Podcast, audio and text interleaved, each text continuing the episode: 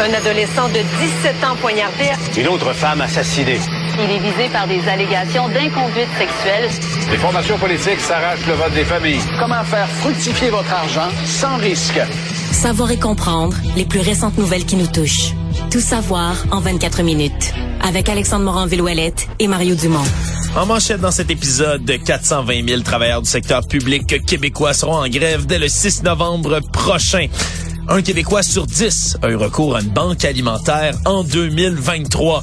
La mère de Nora et Romy Carpentier entame une démarche judiciaire contre la Sûreté du Québec et la Chambre des représentants des États-Unis a enfin un nouveau speaker après des semaines de chaos.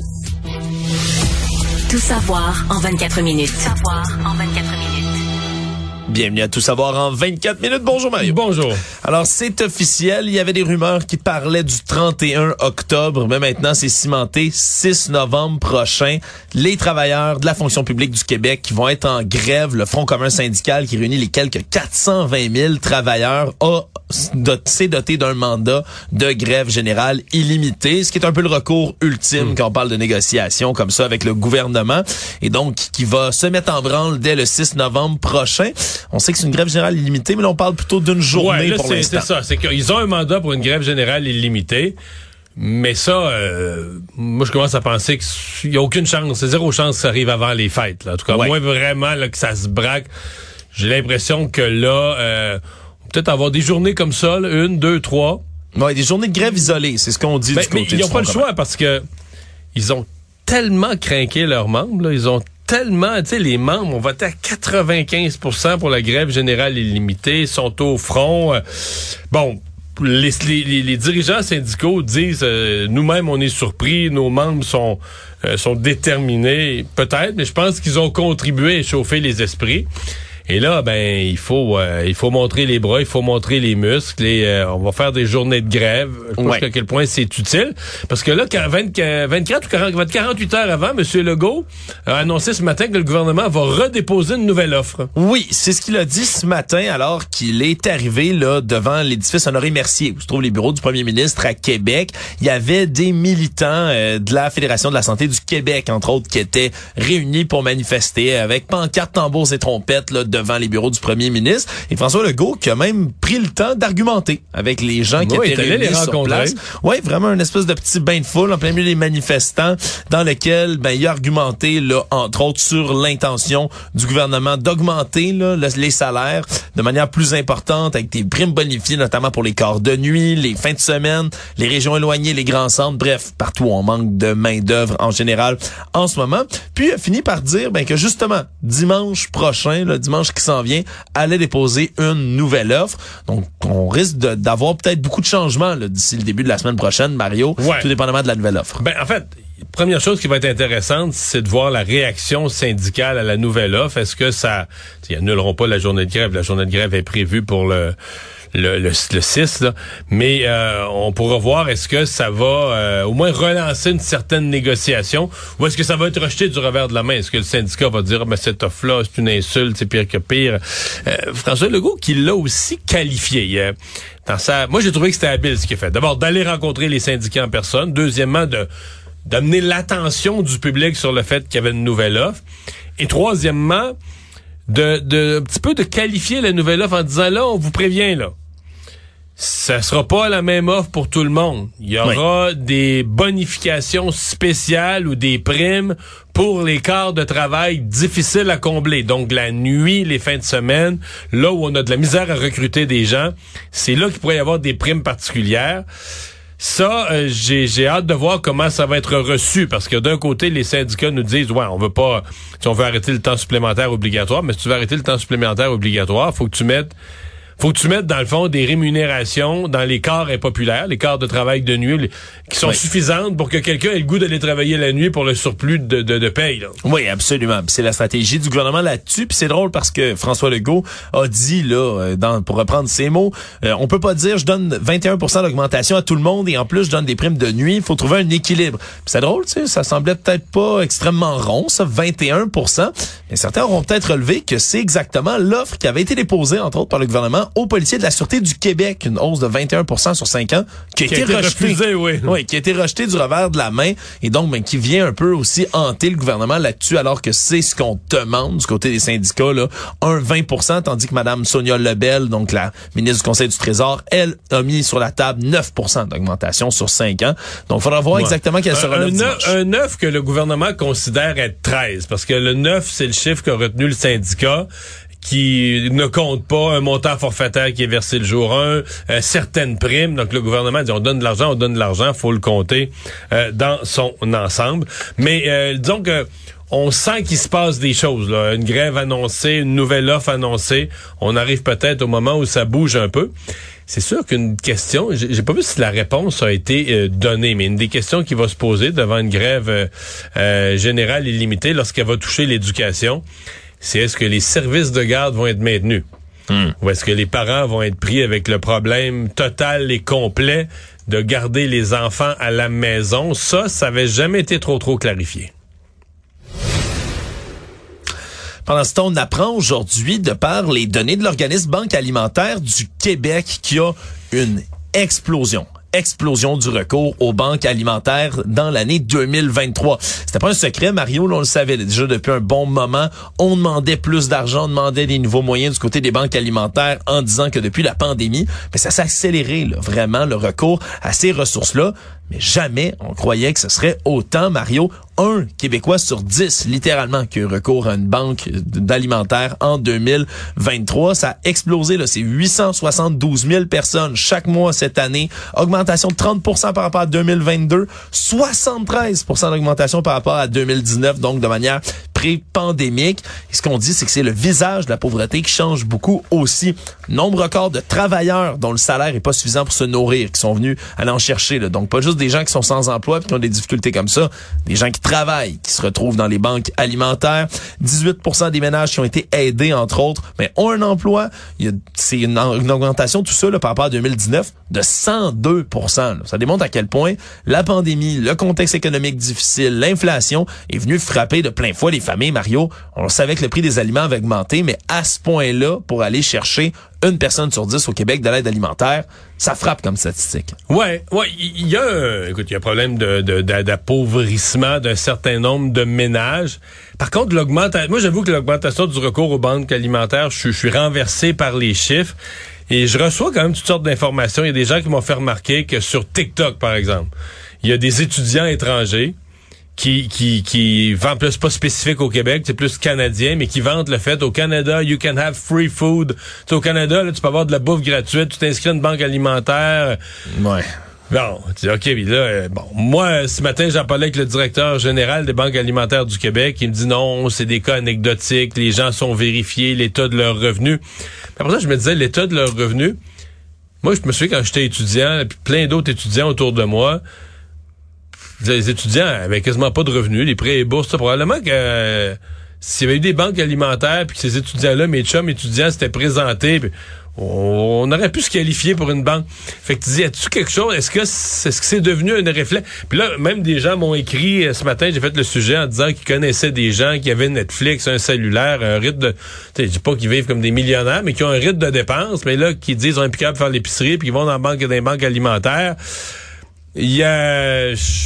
fait que, tu sais, je, je, pas, écoute, le besoin des banques alimentaires est énorme, mais euh, je trouve que les chiffres sur l'augmentation des besoins, c'est c'est fort, c'est très, très, très, très fort. J'espère qu'ils ont raison, qu'il y a vraiment une gestion très rigoureuse là, des.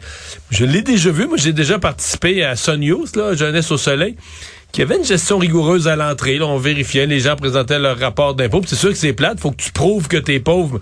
Ouais. Mais on n'a pas le choix. là. On peut pas euh, dire il manque d'argent. On demande au gouvernement des millions, des dizaines de millions pour les banques alimentaires. faut être certain qu'on répond vraiment à des, à des besoins. Là. Ouais, 18 millions de dollars en tout qui ont été demandés à la ministre de l'Emploi et de la Solidarité sociale, Chantal Rouleau. Puis ce qui est intéressant aussi, Mario, c'est que c'est pas des données qui sont propres au Québec aussi, parce que la coïncidence veut que Banque alimentaire Canada publiait aussi son bilan aujourd'hui. Plus forte augmentation également de leur côté de la demande auprès de ces organismes dans l'année 2023. C'est 2 millions de personnes qui ont recours à une banque alimentaire au travers du Canada. Actualité. Tout savoir en 24 minutes au lendemain du dépôt du rapport du coroner dans la mort de Nora et Romy Carpentier, assassinés par leur père il y a un peu plus de trois ans maintenant. Amélie Lemieux va entamer un processus préjudiciaire dans le but d'être indemnisée par la Sûreté du Québec. C'est ce qui a été appris aujourd'hui, alors que la police a été sévèrement blâmée, Mario, hier, par le coroner, entre autres, là, dans l'opération de recherche. On parle d'une lenteur, réticence, entre autres, d'être allé chercher du soutien de l'extérieur, d'avoir focuser les recherches au mauvais endroit, manque de spécialisation, difficulté de déplacer même les gens qui étaient spécialisés. Bref, on a confirmé que les grandes lignes directrices des bonnes pratiques policières n'ont pas été suivies. C'est pour ça que la mère des fillettes, Amélie Lemieux, décide donc d'entamer cette démarche-là. Ce qu'il faut comprendre, c'est qu'on n'est pas tout de suite à l'étape d'un procès ou d'une véritable poursuite. Vraiment pas. C'est dans le but d'en venir à des reconnaissances des préjudices qui sont présumés à ce moment-ci et donc ultimement à une entente de dédommagement. S'il n'y a pas d'entente, par contre, ben là, on pourrait, du côté de Mme Lemieux, déposer une poursuite civile en bonne et due forme contre le corps de police. Mais ce qu'elle m'expliquait ce matin, parce que je lui ai parlé en ondes, c'est que cette démarche-là était déjà euh, entamée avant le rapport du coroner. Mais là, on ne se voit pas de cachette. je dirais. Quand un coroner qui a étudié la question pendant des semaines, interrogé des experts, euh, regardé l'affaire sous toutes ses coutures, fait un rapport comme celui d'hier, comme on dit, ça s'inscrit au dossier là, pour euh, pour les avocats de Madame Lemieux. Euh, ça, ça amène une pièce au dossier où là, euh, tu sais, la, la, la, responsabilité, la, la, la, la, la part, la part de blâme qui revient vraiment aux erreurs de la Sûreté du Québec est plus grande. Alors j'ai l'impression que pour son avocat, le rapport d'hier, ça a dû changer un peu euh, la donne. Bon, on peut d'ailleurs l'entendre un peu, Madame Lemieux, alors qu'elle expliquait un tout petit peu plus les démarches qu'elle va entreprendre. Le, fait de prendre la situation comme étant la pire a déjà été nommé dans le temps de Cédrica Provencher. Alors je me demande l'écart de temps, euh, on a appris quoi, puis on a fait quoi là? Oui, parce qu'elle doute encore à ce moment-ci que les pratiques pour éviter que les drames se poursuivent comme ça, ben soient, euh, soient véritablement mises en place à ce moment-là. On vient de l'entendre. Elle dit après Cédrica Provencher, on s'est dit la même chose et pourtant ça n'a pas empêché du tout là le décès, l'assassinat de mes filles à ce moment-là. Il y a euh, de sa part, d'autres aussi, je pense une espèce de frustration euh, bah, à, à l'impossible, nul n'est tenu. Là, si tu manques de monde, les affaires se passent trop vite. Mais quand des gens s'offrent, des bénévoles, euh, l'Association québécoise des gens en recherche et sauvetage, dans ce cas-ci, on a les agents de la faune. Parce que c'est une région, il y a pas mal d'agents de la faune, ils ont des quatre roues, de l'équipement, des, des, des pick-up. Se sont proposés. Oui, quand des gens s'offrent puis que là, le coroner a utilisé le mot, puis ce matin, il n'a pas voulu le commenter davantage. Je pense qu'il veut pas être trop, tu sais, par rapport à la police, être trop dur, mais l'espèce d'orgueil organisationnel. L'orgueil organisationnel de dire, mais tu sais qu'on a individuellement, quelqu'un oui. est en train de faire quelque chose, hey, je vais t'aider, puis non, non, non, non, laisse-moi m'arranger, laisse-moi faire, tu sais, je suis capable. Espèce d'orgueil, mais là, dans, ce que c'est un orgueil organisationnel, hey, toi là, je suis la Sûreté du Québec, j'ai pas besoin des agents de la faune, là, faites votre job, les agents de la faune, une opération de recherche, nous autres, la Sûreté, on connaît ça, ou euh, la police de Québec, hey, on est la Sûreté du Québec, on va pas demander un corps d'une petite ville, tu sais, je caricature un peu, mais toute cette idée de dire on ne demandera pas d'aide, alors que selon toute évidence, non. D'abord, tu aurais dû accepter tous ceux qui s'offraient. Oui, la situation est urgente, il y a des vies en jeu. La situation est urgente, il y a des vies en jeu, il y a des enfants à chercher. Tu aurais dû accepter toute aide qui s'offrait en la structurant. Tu peux pas laisser les gens chercher, faire n'importe quoi, mais tu aurais dû accepter l'aide et probablement appeler. Mais là, après ça, dans le rapport, ça dit même que la Sûreté du Québec, puis là, ça en dit long sur nos corps policiers, ignorait que le SPVQ, euh, le service de police de la Ville de Québec, avait une équipe recherche-sauvetage. Donc, il y a une équipe spécialisée formée à la police de Québec, mais les gens de la sûreté qui font le même genre de boulot étaient pas informés de ça. Ils savaient pas ce qui se faisait à la police de Québec. Hey, on dit fonctionner en silo, mais là, c'est le summum de fonctionner en silo. T'es dans le même genre de travail, le même genre de division, puis tu sais même pas ce qui se fait. Puis c'est pas comme si on était euh, le Québec, comme s'il y avait euh, 55 grandes villes avec des corps de police. Ah Ben, ouais. ça- Il y en a deux, là, c'est Montréal puis Québec essentiellement, là, avec des corps de police majeurs. Enfin. Ouais. Enfin, donc on verra qu'est-ce qui va suivre pour euh, Amélie Lemieux qui dit oui, être sceptique, oui, attendre aussi une certaine reconnaissance là, de la part de la Sûreté du Québec, des préjudices, mais elle expliquait aussi que ça a apporté quand même une cer- un certain baume, a répondu à certaines interrogations qu'elle avait par rapport à ces deux jeunes filles désormais disparues. Des images ont circulé beaucoup aujourd'hui, Mario, choquant une certaine partie de la population, alors qu'il y a un groupe d'activistes de la défense des animaux qui a réussi à s'infiltrer dans une maternité porcine, donc on- où on fait naître de jeunes porcelets, des jeunes cochons, dans l'anneau d'hier. Et eux disent avoir constaté des conditions d'élevage assez difficiles ou dans lesquelles sont soumis les cochons. Beaucoup de saleté, des porcelets qui agonisent, qui sont malades, qui ne peuvent pas bouger, une absence de foin au sol, et même des images là, absolument atroces de chaudières remplies de bébés porcelets, donc décédés à l'intérieur. Et c'est entre autres Christiane Bailey, qui est coordonnatrice au Centre de justice sociale de l'Université de Concordia, qui a pu parler à ce groupe-là et ensuite le relayer en entrevue chez nos collègues de TVA Nouvelle, dénonçant le traitement qui est réservé aux porcs.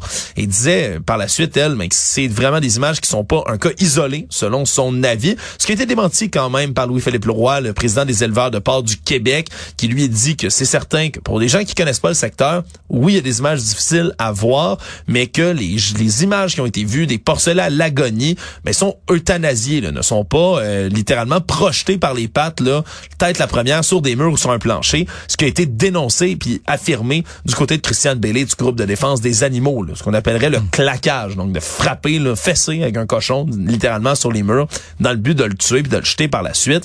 C'est sûr que c'est difficile de faire la part des choses, Mario, là, vu qu'on n'est pas dans Ben, l'industrie. Moi, je me, écoute, il y a rien dont je me méfie plus que des là, vraiment radicaux qui voudraient éliminer toute la production porcine ou la production bovine ou tous les, les, les élevages d'animaux qui débarquent, prennent des images. Il y a rien dont je me méfie plus. On parle de trucage. Alors, qu'est-ce qu'on voit vraiment? T'as des gens qui connaissent rien dans l'agriculture, qui sont anti toute forme d'agriculture euh, qui est pas à leur goût. Fait que, tu sais, ça se peut, là. Écoute, y a des, c'est sûr que sur tous les élevages du Québec, comme dans tous les métiers du Québec, il y a des gens qui font pas bien le travail. Mais euh, est-ce qu'on en a eu un vrai exemple? Est-ce que bon que les autorités aillent vérifier? Mais c'est sûr que quand tu fais de l'élevage, de l'élevage en grand nombre, je veux dire, et chez l'humain, il y a de la mortalité infantile, chez les animaux aussi, il y a des procédures, il y a des façons de faire. Or, euh, c'est certain que les conditions, dans tous les cas, Mario, ne nous le cachons pas, les conditions dans lesquelles vont se trouver des animaux destinés à l'abattage sont à l'abattoir sont pas souvent. euh, c'est pas c'est pas toujours Ben, exactement le Klondike, on s'entend. Non, mais ils sont, sont incomparables avec ce que c'était il y a 50 ans. Et comme ces gens-là, tu sais, tu sais, ils s'app- ils s'appellent la justice sociale. Ben oui, la justice sociale défendre les, oui, on a s'est donné des politiques sur les droits des animaux. Les élevages ont radicalement changé. Mais de toutes les sources, là, s'il y a une source à laquelle je ne me fie pas, je me méfie, c'est ça. Mais on comprend qu'ils font du sensationnalisme. Mais c'est un succès fou. Moi, je le vois je, je serais marqué à vie par un accident qui est survenu dans les cantons de l'Est, un accident grave avec un véhicule qui a fait une sortie de route, puis il y avait deux chevaux à bord. D'un d'un- Un espèce de- trailer, de d'une ouais. remorque à chevaux. là. Le public écrivait à LCN. Personne, pas un, zéro se demandait ce qui est arrivé au chauffeur. Quand on a annoncé en ondes les deux chevaux sont corrects, tout le monde parfait. Les gens étaient inquiets des chevaux. Le chauffeur, c'est un père de famille qui va être paraplégique, qui pourra plus jamais marcher, on s'en fout. S'en fout. Donc, tu sais, cette notion là de bon, problème, puis je suis pas en train de dire qu'il faut pas s'occuper de bien-être animal, mais il y a comme une partie de la population, mais une partie importante, c'est comme toute désaxée. Je veux dire, il y a comme une, sensibilité envers les animaux qu'on n'a plus pour les enfants, les personnes âgées, qu'on n'a plus pour l'être humain. Euh, donc, je suis convaincu qu'un groupe comme ça, ils savent très bien ce qu'ils font, que s'ils filment, puis que tu sais pas trop ce que tu vois un peu dans l'embrouillé, mais que ça a l'air d'être des animaux qui souffrent, euh, t'as un hit, un hit total. Tout savoir en 24 minutes. Le ministre de l'Économie et de l'Énergie, Pierre Fitzgibbon, a dû s'attaquer à deux dossiers différents, Mario, aujourd'hui, dans lesquels il a été interpellé. Le premier sur les tarifs d'électricité, alors que François Legault, lui, a juré aujourd'hui que la hausse, là, après 2025, hein, date dans laquelle, le 31 mars 2025, la loi, là, qui plafonne les tarifs hydroélectriques à 3 va prendre fin, mais qu'au-delà de ça, on ne va pas augmenter les tarifs. Tout ça, euh, évidemment, survenait après une discussion qu'a eu euh, le premier ministre avec Michael Sabia, le nouveau grand patron d'Hydro-Québec, dans lequel on comprenait qu'il y aurait on a laissé entendre qu'il y aurait peut-être des hausses de tarifs. C'est que par la suite, Pierre Fitzgibbon, lui, a dit après 2025, on verra. Donc deux, deux poids, deux mesures du côté du premier ministre et de son ministre mhm. de l'Énergie. Aujourd'hui, Mario, qui, euh, qui, ont, qui a fait sourciller parce que c'est toujours un sujet sensible, ça, les, les tarifs. Oui, effectivement. Et François Legault est dans un moment où ça va pas super bien pour lui politiquement. Il n'a pas le goût d'ouvrir des nouveaux paniers de crabes. Euh, je trouve ça un peu malheureux parce que moi, personnellement, je fais partie de ceux qui pensent qu'un jour, on devra avoir au Québec une... Euh, disons, une discussion euh, sérieuse sur les tarifs d'électricité, sur est-ce qu'on devrait... Écoute, on avait cette discussion-là il y a 20 ans. Est-ce qu'on devrait hausser les tarifs? Utiliser, parce que là, rapidement, tu générerais des centaines de millions, tu générerais des milliards de nouvel argent qu'on pourrait utiliser pour aider les plus démunis à payer leurs factures, mais qu'on pourrait utiliser pour n'importe quoi d'autre, pour baisser la taxe de vente. Pour, c'est pas l'idée, c'est pas de, de de, de, de plus avoir cette richesse-là, c'est notre richesse. L'idée, c'est de dire plutôt que d'utiliser la richesse sous forme de tarifs à bon marché, on pourrait l'utiliser autrement. Mais là, euh, bon, on n'est pas dans une bonne période pour faire ça présentement. L'inflation frappe fort, les gens ont de la misère à payer leur loyer, leur hypothèque, pas le temps de faire ça. Mais j'ai l'impression, comme j'ai vu François Legault s'encarcaner dans des bas tarifs d'électricité à long terme, le plus farfelu, c'est que ceux qui posent la question, c'est qu'aujourd'hui à l'Assemblée, c'est Québec solidaire, qui eux devraient logiquement, eux, leur thèse, c'est que la fin du monde approche euh, avec les changements climatiques si tu penses ça sincèrement, tu devrais te lever à l'Assemblée nationale pour demander une hausse des tarifs d'Hydro-Québec, pour mieux utiliser l'énergie propre, pour en avoir plus, pour faire attention à l'énergie, pour que l'électricité aille remplacer dans les usines ou même qu'on la vende au Vermont, au Massachusetts, hmm. pour éliminer des gaz à effet de serre. Je sais pas comment tu peux être à la fois un écologiste très, très, très pointu sur dire les changements climatiques, c'est un grand danger, puis demander que nous, au Québec, qui avons de l'énergie propre, ben, on en gaspille, on la donne à plus bas marché possible. Ça, c'est une contradiction, mais c'est pas la première fois, c'est une, une, contradiction qui me renverse toujours. Ouais, et l'autre dossier que Pierre Fitzgibbon a dû suivre aujourd'hui, c'est demander au Bureau fédéral de la concurrence d'ouvrir une enquête sur les détaillants d'essence dans la région de Québec. que les gens de Québec sont pas de bonne humeur, là. C'est confirmé qu'ils payent trop cher. Ouais, c'est confirmé. Ça avait déjà été amené d'un côté, du côté de CA Québec. Ça faisait des, des mois même, Mario, que Samuel Poulin l'un des députés de la CAQ, entre autres dans la, dans la Beauce, continuait de marteler le dossier. Mais là, il va avoir gain de cause. On va ouvrir donc officiellement une enquête. On verra exactement là après avoir après ces convocations-là, entre autres des cinq plus grands détaillants de la région en termes d'essence, qui vont devoir répondre là, aux questions du gouvernement. Économie. La Banque du Canada a décidé de maintenir son taux directeur à 5% pour une deuxième fois consécutive après plusieurs hausses marquées là, dans la dernière année. Deuxième répit de suite, même si on a dit qu'on était prêt à augmenter de nouveau le taux directeur si c'est nécessaire. Le ralentissement économique et la baisse de l'inflation ont été assez encourageants pour motiver la Banque du Canada à maintenir cette pause de Mario. Ouais. Et euh, par contre, les, ça c'est la bonne nouvelle. La mauvaise nouvelle, c'est pour le moyen et le long terme où il y a rien d'encourageant là dans les. Parce que une fois sur deux, la Banque du Canada fait plus qu'annoncer son taux d'escompte. Elle fait une espèce, une fois par saison, une espèce de perspective de croissance. Ouais. Puis l'état des lieux de la politique monétaire. Et là, on a laissé bien peu d'espoir pour une baisse des taux. Les gens qui l'espéraient à mi 2024, là, je peux vous dire que la Banque du Canada laisse peu d'espoir. Peut-être fin 2024. Le Monde. À la Chambre des représentants des États-Unis, on est enfin sorti du bois, Mario. Du moins pour l'instant, on a enfin élu un speaker, un président de la Chambre américaine des représentants après des semaines et des semaines de chaos depuis que les républicains avaient évincé pour la première fois de leur histoire leur speaker qui se trouvait là, M. McCarthy. Et là, maintenant, c'est Mike Johnson, conservateur, fervent partisan de l'ex-président Donald Trump, quelqu'un qui a nié à de nombreuses reprises le résultat de l'élection, qui avait refusé de le certifier aussi à l'époque, mais qui est moins connu, là, pas mal moins connu. Pas mal moins connu, ouais. Un élu de Louisiane, puis c'est ce qui semble l'avoir poussé donc à être élu. Il y a bien moins d'ennemis en politique quand t'es moins connu que quand, tu l'es. Exact. Je pense, écoute, je, regardais ça, puis je regardais son élection, puis je me disais, il a probablement été aidé par un autre facteur. C'est qu'à un moment donné, les gens du Parti républicain doivent paniquer de dire là, on est allé, tu sais, quand rendu au quatrième candidat, on a l'air des vrais cocos. Là. on, on est allé trop loin. Ouais, on a l'air des vrais caves sur la place publique. Fait qu'il y a un point où tes chances, tes chances d'être élu sont améliorées par le fait que le processus perdure tellement, le processus tourne tellement au risible que finalement les gens se disent ben là on est aussi bien de se rallier à lui. J'en profite également pour te mentionner en terminant Mario que Donald Trump s'est fait imposer une amende de 10 000 dollars aujourd'hui par le juge dans un de ses procès, celui pour fraude dans l'État de New York, parce que pour la deuxième fois consécutive, ben il a violé l'ordre de sur lesquels il est soumis. Il a continué à mettre de la pression sur des membres, entre autres, là, qui travaillent à la cour dans son procès. Il s'est encore fait prendre la main dans le sac. Résumer l'actualité en 24 minutes, c'est mission accomplie.